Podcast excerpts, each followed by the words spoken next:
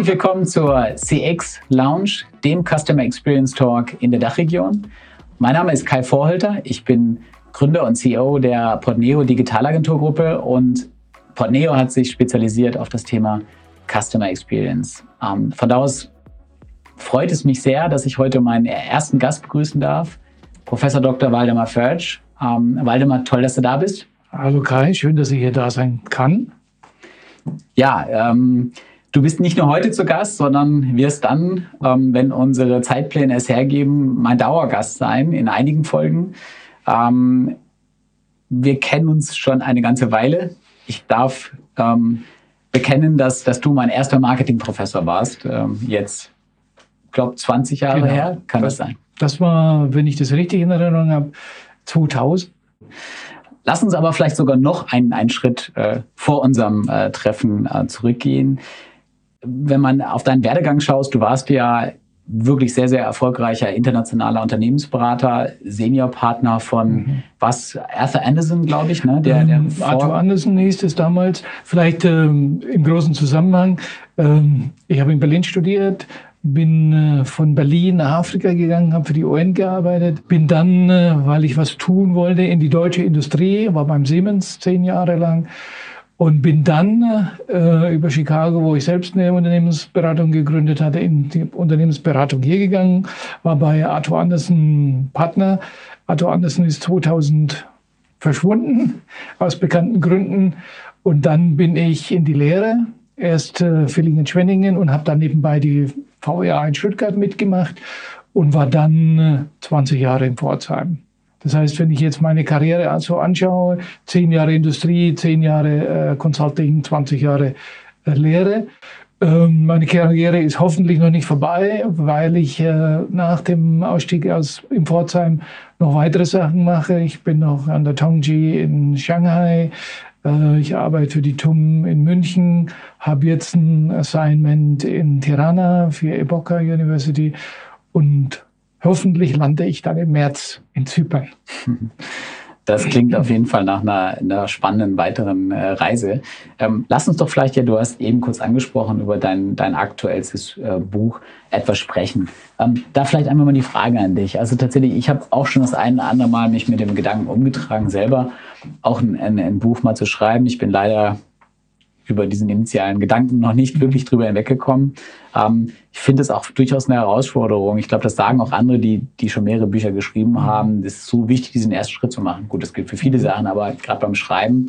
Und natürlich braucht man auch so eine Initialzündung, dass man mal für sich denkt, okay, das, das braucht's jetzt noch oder da, da ist was, was drin. Ähm, Age-to-Age-Marketing. Ähm, wie, wie, wie kam es zu der Geburtsstunde, dass du gesagt hast, das ist, es ist jetzt Zeit für dieses, dieses Buch? Ich hatte es ja schon angedeutet, meine Entwicklung und die Entwicklung von Phil Kotler, die treffen sich immer wieder. Und wie gesagt, seine ähm, Bestrebung, den amerikanischen Kapitalismus anders zu machen, ähm, trifft sich mit meinen Einsichten, dass aus B2B und B2B2C und B2C was Neues geworden ist. Wir haben ja jetzt über die Pandemie und natürlich auch die letzten 20 Jahre die Digitalisierung und die Digitalisierung hat die Beziehungen zwischen Unternehmen und Menschen grundsätzlich verändert. Eine wesentliche Einsicht, die für mich gekommen ist, dass wenn ich Unternehmen mit Unternehmen arbeiten lassen, also B2B, dann habe ich immer eine Gruppe von Menschen. Und diese Gruppe von Menschen hat früher sozusagen in dem Modell, das wir hatten, institutionell zusammengearbeitet. Heute sind aber die Mechanismen so diffizil und so entwickelt, dass im Prinzip Unternehmenschefs oder Entwicklungschefs oder Einkäufer oder was auch immer direkt miteinander reden können. Und dieses direkt miteinander reden über Zoom, über E-Mail, was auch immer, SMS, Social WhatsApp, Media, LinkedIn, alles. Mögliche, äh, hat eine völlig neue ähm, ähm, Relation und, und er hat auch völlig neue Verhältnisse geschaffen. Das heißt, Entscheidungen werden nicht nur abstrakt getroffen, sondern ich weiß, wie die entschieden werden, weil ich weiß, wie die Persönlichkeit des Chefs ist oder des Chefeinkäufers ist und er hat ganz gewisse Präferenzen und wenn ich die verstanden habe, dann kann ich völlig anders mit ihm umgehen. Das heißt, die Verhältnisse zwischen Institutionen, ich komme ja aus dem B2B, sind nicht mehr Verhältnisse zwischen Institutionen sind, sondern Verhältnisse von Leuten, die in Institutionen sind, die aber selber eine Persönlichkeit haben. Das heißt, diese menschliche Entscheidungsfähigkeit oder die menschlichen Verhältnisse sind einfach Realität geworden.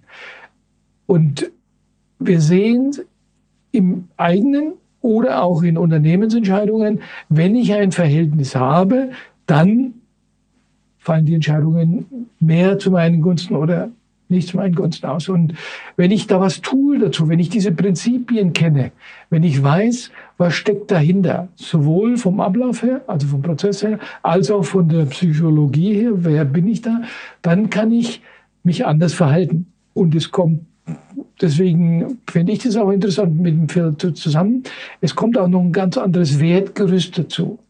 Will ich mit den Leuten arbeiten, die unbedingt 37 Prozent Ergebnis haben wollen? Will ich mit Leuten arbeiten, die sich nicht um die Umwelt kümmern? Und das wird jetzt in diesem neuen Buch thematisiert. Es wird nicht werden thematisiert. Du musst H2H machen. Du musst diesem Prinzip, sondern es wird aufgezeigt, dass es neue Verhältnisse gibt. Und ähnlich wie im B2B-Buch sind es Beispiele aus der Praxis, wo man sich daran orientieren kann oder auch nicht. Also wir sagen jetzt nicht, ihr müsst, es nützt ja auch nichts. Ja. Die Unternehmen machen das, was funktioniert. Ähm, aber wir sehen immer mehr, dass es immer mehr Unternehmen gibt, die sich dem Prinzip zuwenden. Also in dem Buch haben wir Whole Food drin, also ein, äh, ein Lebensmittelhändler, der wirklich äh, sowohl die Mitarbeiter als auch äh, die Kunden als auch die Supplier in eine Win-Win-Situation bringt. Letzte Woche hatte ich ein Gespräch mit SAP. Äh, die verhalten sich fast so ähnlich in China. In Deutschland verhalten sie sich noch anders, aber in China müssen sie mhm. sozusagen auf die Verhältnisse dort eingehen, weil die Bedingungen sich dort gewandelt haben. Die machen Design Thinking Workshops mit dem Kunden zusammen, die äh, machen eine Analyse von der Interaktion, sie betrachten die, den, äh, den Footprint äh, oder den Impact, den sie da haben, wenn sie gemeinsam ein Projekt machen. Das heißt, sie bewegen sich auf eine Ebene zu, wo sie auch Edge-to-Edge-Companies werden. Du, du hast gerade eben gesagt, das ist, ist eine Frage der gemeinsamen Werte. Ja, mhm. Ein Stück weit auch natürlich damit der Haltung, die, genau. die ein Unternehmen genau. ein, einnimmt oder der Konsument. Wir müssen das ja nicht immer nur auf B2B beziehen. Mhm. Ja, oder sag mal per se, der ist mal der, der genau. Empfänger der, der Leistungen. Und ich fand es ganz spannend, allein wenn man hier eure äh, Forward äh, sich, sich anschaut, da steht zum Beispiel, ähm, habe ich mir markiert, den, den Satz, It encourages us to question our approach to marketing from a consumeristic frame to a service-dominated frame. Ähm, das war ein Satz, der mir so ein bisschen mhm. entgegengeflogen ist. Da mhm. sagst du vielleicht, ähm, äh, noch was zu, aber vielleicht noch erweitert zu dem, was wir gerade gesagt haben. To achieve business goals, respecting the individual human subject is fundamental rather than accelerating consumer, consumerism.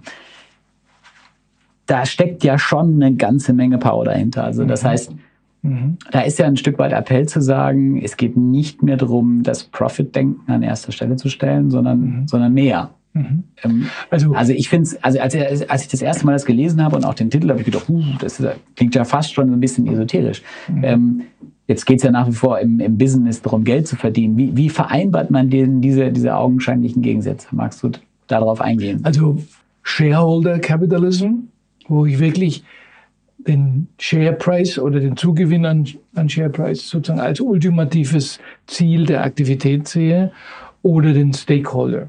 Und im Stakeholder wird der Share ein Teil. Also äh, bei Dell haben wir jetzt gehört, ist der siebte Faktor in den Aktivitäten, was Dell macht. Ja? Also das heißt, wir wissen äh, völlig klar, wir Unternehmen müssen Profit machen, zum einen um die Kredite zu bezahlen, zum anderen um die Innovation und das Investment zu ermöglichen.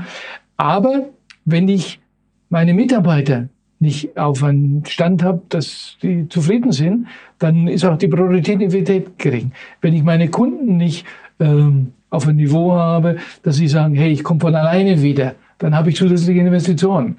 Und wenn ich mit der Umwelt äh, so umgehe, dass ich das auch noch in 50 Jahren machen kann, dann habe ich eine völlig andere Basis, als wenn ich sage, so jetzt die 37 Prozent und steht egal, ob derjenige die Leute da mitziehen oder nicht, wir setzen, wir wechseln die aus. Das heißt, der Appell, der in diesem Buch drin steht, heißt, schau bitte rechts und links, schau, was bedeutet es für die verschiedenen Stakeholders, was bedeutet es für dich selber und wie kannst du damit und mit dir zufrieden sein? Kannst du abends gut schlafen, wenn du das magst? Ja, gibt, da gibt's immer wieder individuelle Entscheidungen, aber ich denke, wenn es eine Reihe von Unternehmen gibt, die in diese Richtung denken und auch handeln, wird sich die Welt verändern. Also kriegen wir eine nachhaltige äh, Versorgung zustande, kriegen wir eine zufriedene Gruppe von Kunden und natürlich auch Mitarbeiter. Also, also Amazon zum Beispiel macht extrem viel Umsatz gegenwärtig, aber haben 150 Prozent Turnover on People. Mhm. Also die können gar nicht mehr genug anheuern, wie die Leute davonlaufen, weil die Bedingungen nicht passen. Also jetzt machen sie was anderes, ersetzen sie die Leute mit Robotern. Also ob das die Lösung ist, weiß ich nicht. Äh, wie sieht es mit den Kunden aus? Gegenwärtig sieht es mit den Kunden super aus. Aber die Verhältnisse zum Supplier sind ganz fürchterlich beim mhm. Amazon. Also äh, deswegen, also Unternehmen wie Amazon müssen sich überlegen äh, und haben dann auch die Möglichkeit zu shiften. Mhm. Also die müssen ja nicht radikal shiften, die können ja graduell shiften. Deswegen den Jeff Bezos würde ich gerne mal ein Buch schicken, damit er mal äh, nicht nur ans All denkt, sondern auch an die Erde hier unten, weil äh, wir müssen hier weiterleben. Ja, und äh, die Frage ist, wie wollen wir weiterleben? Ja. Also finde ich ein tolles Beispiel. Da sind offensichtlich äh, ein paar der Stakeholder von, von Amazon ähm, nicht in gleichermaßen sagen wir, befriedigt oder, oder genau. angesprochen, wie, genau. wie es genau. eigentlich notwendig wäre. Ähm, das war ja spätestens der Punkt, wo ich gesagt habe, Waldemar, wir müssen da was zusammen machen. Ja, weil ähm, wir von Portneo haben uns ja auf das Thema Customer Experience äh, spezialisiert und haben für uns auch in unserem eigenen Markengerüst ähm, eine wichtige Kernkomponente festgehalten. Und die ist, dass wir gesagt haben, in der heutigen Welt gewinnen Unternehmen und Kunden nur noch gemeinsam. Mhm. Ja, also diese, diese alte Denke, dass man irgendwie ähm, sagen wir, gehen wir mal 50, 60 Jahre zurück, da waren wir in einer Verteilökonomie, da sogar mal konnten die Leute froh sein, dass ich ihnen ein, ein Produkt angeboten habe. Da sind wir lange weg. Aber dann gab es ja eine ganze Weile dieses, dass man versucht hat, wirklich den Kunden möglichst zu schröpfen, möglichst viel rauszuholen. Mhm. Auch Share, mal, Marketing. Die ganze Share, Share of Wallet. Also die ganze ja. Diskussion im Marketing war es ja noch, wie kann ich dann noch mal was, was rausholen, äh, noch günstiger zum Kunden zu kommen, aber dass er quasi noch mehr Geld bei mir lässt. Und das ist natürlich tatsächlich das, was, was nachhaltig betrachtet, was auch unsere Meinung nicht mehr funktionieren wird. Ja. Und das bedeutet natürlich, dass ich plötzlich ähm, als Unternehmen auch, ich darf nicht mehr nur darauf schauen zu sagen, okay, das Hauptsache, ich kriege den irgendwie über die Schwelle äh, mhm. gezogen, getragen und dann hoffe ich noch, dass wir einigermaßen von der Produktion oder unserer Dienstleistung oder unseres, unseres Produktes dann noch einen ordentlichen Job machen sondern ich muss mir das, das viel holistischer hier anschauen. Eigentlich die gesamte Beziehung, mhm. Relations hast du eben mal mhm. gesagt, mhm. die, die ich als Unternehmen mit den Kunden teile, wird wichtig. Und da kommen wir vielleicht zu dem anderen äh, Zitat, was ich eben aus dem Vorwort schon einmal gelesen hatte, wo er stand, hey, wir kommen from a consumeristic frame uh, to a service, service dominate Logic. frame. Um, mhm. also von einem, einem ja, ähm, konsumorientierten, sagen wir mal, Konsumentenbild oder, oder der Art der Zusammenarbeit hin zu einem service-dominierten ähm, ja. Kontext. Also hier ist ein ganz wichtiger Aspekt zusammen, der, der auch ein Paradigma-Shift hervorruft. Also die, den Konsumenten sozusagen zu bedienen, ist ein Thema. Aber wenn ich den Konsumenten mit einer Serviceorientierung, also jetzt speziell, wenn ich die Service Dominant Logic verwende, dann sehe ich den Kunden ja völlig anders, weil der Kunde, der alte Kunde, der Consumerism-Kunde, hat ja das Produkt benutzt, zerstört, aufgegessen, abgefahren oder wie auch immer. Ja. Aber der, die Service Dominant Logic sieht es anders. Also ich kaufe ein Auto nicht, um es sozusagen zu benutzen, sondern um mit dem Auto mehr zu schaffen. Ja, oder, ich, oder Erlebnisse. Ich habe ein Erlebnis, ich ja. fahre zum Meeting, ich transportiere was. Das heißt, ich mache eine Wertgenerierung. Also Value Generation und zwar jointly. Ich stelle sozusagen als Anbieter dir einen Service zur Verfügung, also nicht nur das Auto, sondern dass das Auto auch fährt, ähm, mit Service und Reparatur und alles Mögliche. Und wenn ich dieses Produkt dann habe, schaffe ich neuen Wert damit. Also ich kann jetzt meine Familie zur Weiterbildungsveranstaltung schleppen oder zum Urlaub fahren oder was auch immer. Das heißt, in der alten Betrachte war man eigentlich froh, dass das Produkt weg war. Ja, in der neuen Betrachtung. Und es keine Probleme gab. Wenn es hoffentlich keine Probleme gab, genau. Ja, aber in der neuen Betrachtung ähm, will ich ja, dass der Kunde mehr draus macht. Wenn das Auto kaputt geht, muss ich natürlich dafür sorgen, dass es wieder repariert wird. Also hier kommt das Tesla-Beispiel rein. Eigentlich will ja Tesla gar keine Autos verkaufen. Die wollen, dass die Autos genutzt werden. Gegenwärtig ist das Verkaufsmodell das Modell, was üblich ist und deswegen kaufen auch die Leute. Aber eigentlich wollen sie gar nicht verkaufen, weil sie wollen ja ständig neue Sachen liefern, also neue Software-Updates oder neue Hardware-Updates. Wenn ich das Auto natürlich nicht besitze als Unternehmen, muss ich es ja zurückkaufen oder muss ich den Kunden anregen, das zu machen. Weil das ist ja an Daimler sein Problem. Also der hat ein Auto verkauft und dann hat einen alten äh, Softwarestand und hat einen alten Sicherheitsstand und, und, und. Da muss das verschrotten.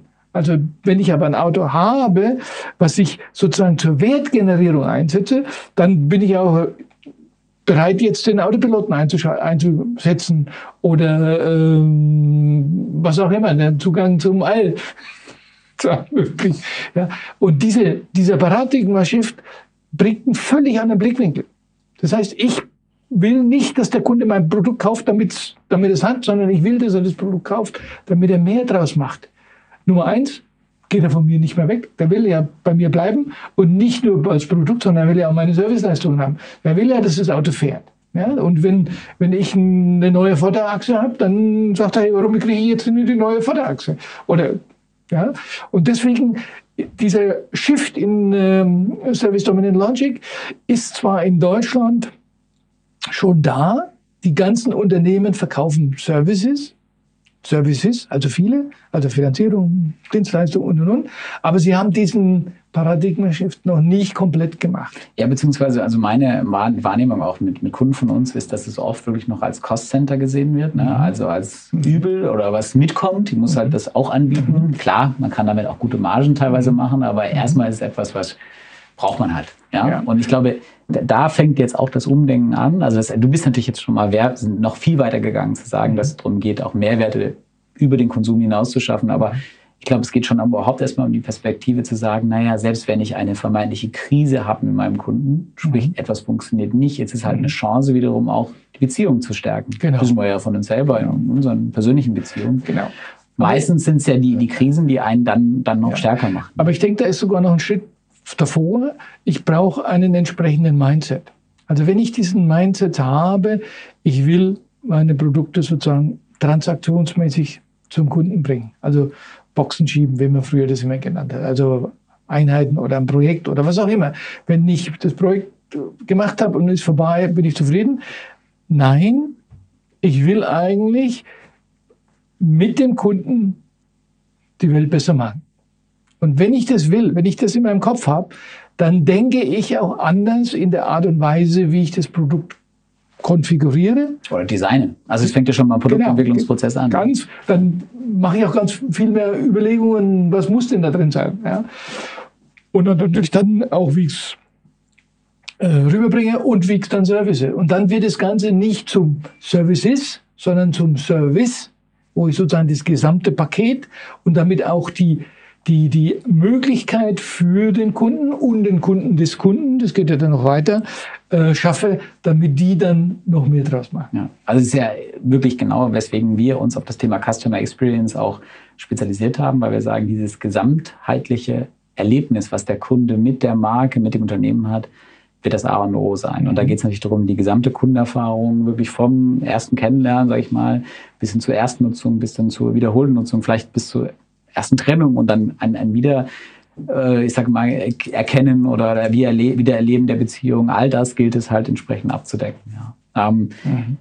Vielleicht noch ein, auch ein Gedanke, ich weiß nicht, wie, wie, du das siehst, aber wenn ich bin ja mittlerweile auch 20 Jahre schon, schon im, im Geschäft. Mhm. Ähm, wenn ich bedenke, so die letzten Jahre, es war immer ging eigentlich darum, oh, Vertrieb und Marketing, Riesengegensätze und es geht darum, diese zwei großen Silos zusammenzubringen. Und ich kann mir vorstellen, in einigen deiner Bücher ist das auch ein großes Thema gewesen, zu sagen, okay, wo sind da jetzt die Schnittmengen, ne? wie kann äh, Marketing und Vertrieb besser eine Sprache sprechen, äh, sich Kunden übergeben oder wo auch immer, also besser mhm. zusammenarbeiten. Jetzt kommt ja durch das Stichwort Service, Service Dominant äh, Frame oder Logic kommt jetzt plötzlich ein, ein komplett neuer Bereich dazu. Mhm.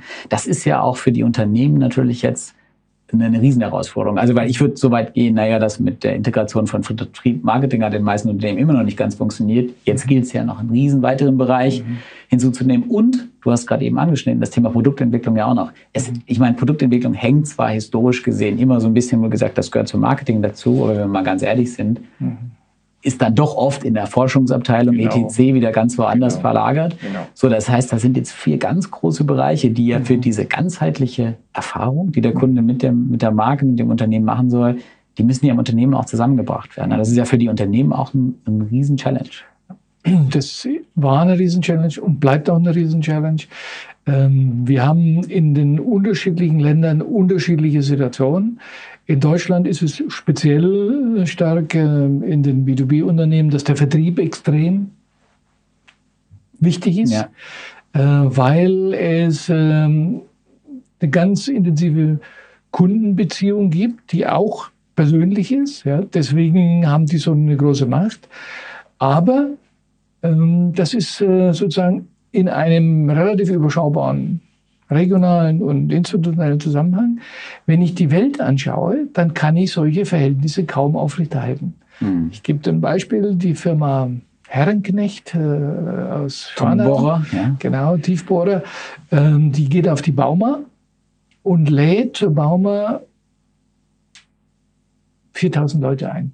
Wahnsinn. Weltweit. Einladen heißt natürlich Hotel, Flug, da, da, da. Das heißt, die bringen die zusammen, weil das sozusagen ihre Demonstration der Stärke ist. Das ist ein extremer Aufwand. Wenn man Marktführer ist, kann man das rechtfertigen. Und wenn man eine Wachstumsquote von 10, 20 Prozent hat, dann äh, rechnet sich das auch. Aber der Aufwand ist natürlich extrem. Jetzt kam die Pandemie und wunderbar, da kam plötzlich niemand. Äh, ich erinnere 2010, als wir den isländischen Vulkan hatten, da fiel die Bauma auch aus, weil keine Flieger flogen. Ja, also es gibt verschiedene Gründe, dass sozusagen die alten Modelle nicht mehr funktionieren. Hinzu kommt, dass wir jetzt Wettbewerber haben, die aus China kommen, die nach diesem Modell gar nicht arbeiten können. Mhm. Die können kein Englisch. Aber ihre Maschinen sind genauso gut. Aber ihr Webauftritt ist komplett Englisch und hochdynamisch und hat alle Instrumente, die die Unternehmen in Silicon Valley auch haben. Und die verkaufen äh, mit einer spanischen Website in Südamerika und mit einer Suheli-Website in Afrika. Der deutsche Herrenknecht muss da hinfahren oder die Leute einladen. Das heißt, dieses alte Vertriebsmodell funktioniert unter den gegebenen Bedingungen nicht mehr. Das bedeutet, ich muss dem Marketing mehr Kraft geben. Und das ist auch ein Problem der Firma Herrenknecht, dass die Marketingabteilung ein Anhängsel ist. Die ist eine Marketing-Kommunikationsabteilung. Also die hat ganz wenig mitzureden bei der Design, die hat ganz wenig mitzureden beim Prozess, die hat ganz wenig mit. Natürlich versucht die mitzureden, aber sie ist nicht im Vorstand. Also es gibt in Deutschland ganz wenige CMOs, Chief mhm. Marketing Officers. Das heißt, die Bedeutung des Marketing ist in Deutschland noch relativ unten. Die meisten CMOs gibt es in Amerika, ohne Zweifel. Natürlich in der Softwareindustrie, natürlich auch in der Hardwareindustrie. Der Caterpillar hat auch ein CMO. Ja, also nur mal jetzt um die gleiche Industrie zu nehmen. Also da ist ein wahnsinniger Shift notwendig. Da ist ein Shift im Mindset der CEOs notwendig, aber auch im Sales. Man muss nämlich auch sagen, die Sales-Jungs, die sind ja auch kraftvoll. Die sagen auch, wo es lang geht. Und die verdienen auch richtig flott, weil die kriegen immer Provision noch mit. Ergebnis, dass ihre Machtposition extrem ist. Das heißt, wir haben mit dem Hintenanstehen vom Vertrieb hinter Marketing eigentlich keinen Vorteil mehr. Mhm. Bisher hatten wir den Vorteil, weil wir ja jeden kannten. Wenn mhm. irgendwo ein Projekt entstanden ist, waren die Jungs dort. Ja, aber heute geht's nicht mehr. Und außerdem sind die anderen schon dort. Oder umgekehrt. Der Kunde wird ja so wissend, dass der auf die Leute zugeht. Und by the way, die deutschen Preise sind 30 Prozent bis 50 Prozent höher als die chinesischen. Hm. Ja, absolut. absolut. Ich meine, das, das Ding, ähm, ist mal, wenn man selber in der Branche arbeitet, dann, dann ist diese Forderung nach dem, wie du sagst, CMO, die ist ja nicht, nicht neu. Im Gegenteil, die, die wird schon sehr, sehr lange formuliert. Ich bin da aber auch bei dir, zu Recht. Mhm. Ähm, ich würde heute aber so weit gehen, der CMO reicht ja nicht mehr, sondern es braucht eigentlich heute den, den Customer Experience Officer, den mhm. CXO. Absolut. Ja, der, der genau diese, dieser Advokat des Kunden ist, sowohl Themen aus dem Digitalen, also mhm. eigentlich ein CDO unter sich haben muss, aber natürlich dann diese, dieses Service-Thema, das Produktentwicklungsthema mhm. äh, zusammen mit dem Thema Vertrieb mhm. und Marketing zusammenbringen. Kann ich nur unterstützen. Gibt es ganz wenige. Es gibt äh, Customer Evangelists, es gibt Customer äh, Pro, äh, Unterstützungspersonen. Also wenn es da eine Form gibt, die äh, helfen könnte, dieses CX war, die CX-Wahrnehmung zu stärken, kann ich nur unterstützen. Naja, ähm, wir dürfen ja gespannt sein. Vielleicht gelingt uns ja in den nächsten Wochen und Monaten den einen oder anderen CXO ähm, hier begrüßen zu dürfen in unserer Lounge. Ähm, selbst wenn er den Titel jetzt noch nicht hat, weiß ich ähm, von den Gesprächen, die anstehen, dass da der eine oder andere dabei ist, der diesen Mindset zumindest schon mal mitbringt. Mhm. Ähm, weil ich glaube, es war teilweise jetzt sehr kritisch von dir, dass wir da in Deutschland, ähm, sage ich mal, noch etwas hinten dran sind. Ähm, wir sind nicht hinten dran, wir haben, Nachhol wir haben Potenzial nach vorne. okay, gut. A lot of room for improvement, das ist immer gut. äh, aber, aber nein, äh, ich glaube, wir, wir haben auch einfach ein paar Leute, ähm, die schon auch in Deutschland, egal ob B2B oder B2C, mhm. doch da sehr weit vorn sind oder, oder zumindest vom Denken schon mal sehr weit vorn sind. Ähm, und ich glaube, das wird, wird super spannend, da mal reinzuhören, mhm. ja, ähm, wo die denn aktuell stehen ob die ein Stück weit auch, sage ich mal, unser beider Praxiserfahrung oder gerade bei dir jetzt nochmal aus der Hochschullehre auch, ob die das teilen, ja, welche Herausforderungen die jetzt wirklich aktuell sehen, ähm, sowohl zum Markt hin, aber auch intern. Das mhm. mich ja auch sehr, ne, vor welchen Herausforderungen steht man da im Unternehmen. Ähm, wir wollen jetzt noch nicht zu viel verraten, wer, wer kommt, aber Waldemar, jetzt so, wenn du, du kennst ja auch ein paar der, der Gespräche, die jetzt schon, ähm, sag mal, terminiert sind. Worauf freust du dich? Wo, wo bist du gespannt drauf, wenn du jetzt so eine Serie äh, also, denkst? Wir haben ja unterschiedliche Leute sozusagen in der Pipeline, die kommen werden, die äh, aus bekannten Unternehmen äh, in neuen Situationen sind, also auf diese Innovation in den bestehenden Unternehmen bin ich sehr gespannt. Also ob das auch wirklich machbar ist, was man sich so vorgestellt hat. Also habe ich ja bei anderen Unternehmen auch schon gesehen. Man hat eine tolle Idee und dann hm. schüttet die Bürokratie das wieder alles ja. zu. Äh, das ist das eine. Das andere, was ich natürlich auch unbedingt erfahren möchte, wird der Kunde ernst genommen in Deutschland? Hm. Also wir haben ja nicht äh, aus oder wir haben ja nicht ohne Grund den Marketingbegriff äh, ziemlich negativ besetzt.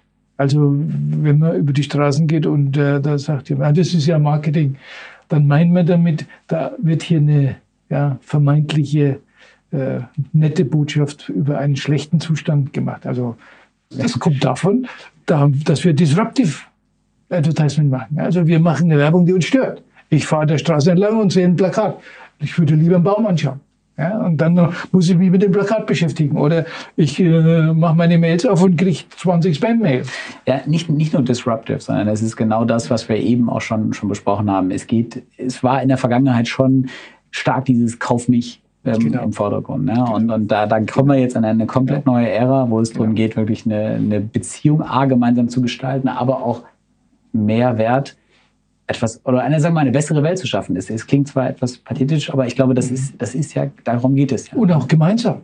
Ja. Also das ist ja nicht nur die, die Frage des Unternehmens, sondern es ist ja, der Kunde will ja mit dem Unternehmen. Deswegen ist der Kunde ja äh, brandloyal. Der will ja zur Marke hin, die er liebt, weil er mit der Marke gemeinsam was Gutes machen will.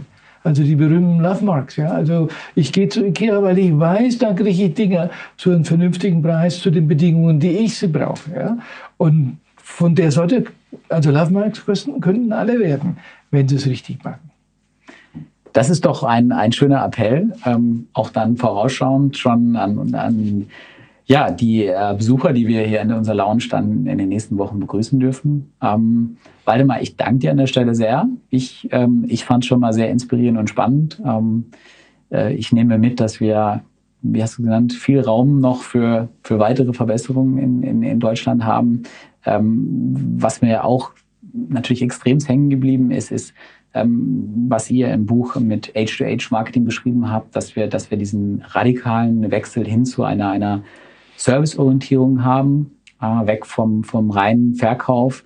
Ähm, und ich glaube, das Allerstärkste ist dieses, diese, dieses neue Mindset. Ähm, mhm. Also die, diese Haltung, die es gilt, im Marketing, aber damit auch als gesamtes Unternehmen einzunehmen. Ja, und zwar echt und nachhaltig. Also wir, wir sprechen ja viel auch von Greenwashing und äh, ich glaube, das Letzte, was wir jetzt brauchen, ist auch noch ein CX-Washing. Also das, mhm. das muss schon sehr aus dem Unternehmen rauskommen. Ähm, das nehme ich heute mit und wie gesagt, ich bin super gespannt drauf, was unsere Gäste dann äh, dazu sagen werden. Lieber Waldemar, vielen Dank, dass du da warst. Ich fand es super spannend heute, unser Austausch und äh, freue mich wahnsinnig. Wie wir hatten schon gesagt, wir wissen ja, wer, wer kommt in den nächsten Wochen, dass wir einige spannende Gäste haben, mit denen dann in, in den spannenden Austausch zu gehen. Danke fürs Zuhören. Es hat riesig Spaß gemacht und schaltet einfach bei der nächsten Episode wieder mit ein. Wir freuen uns.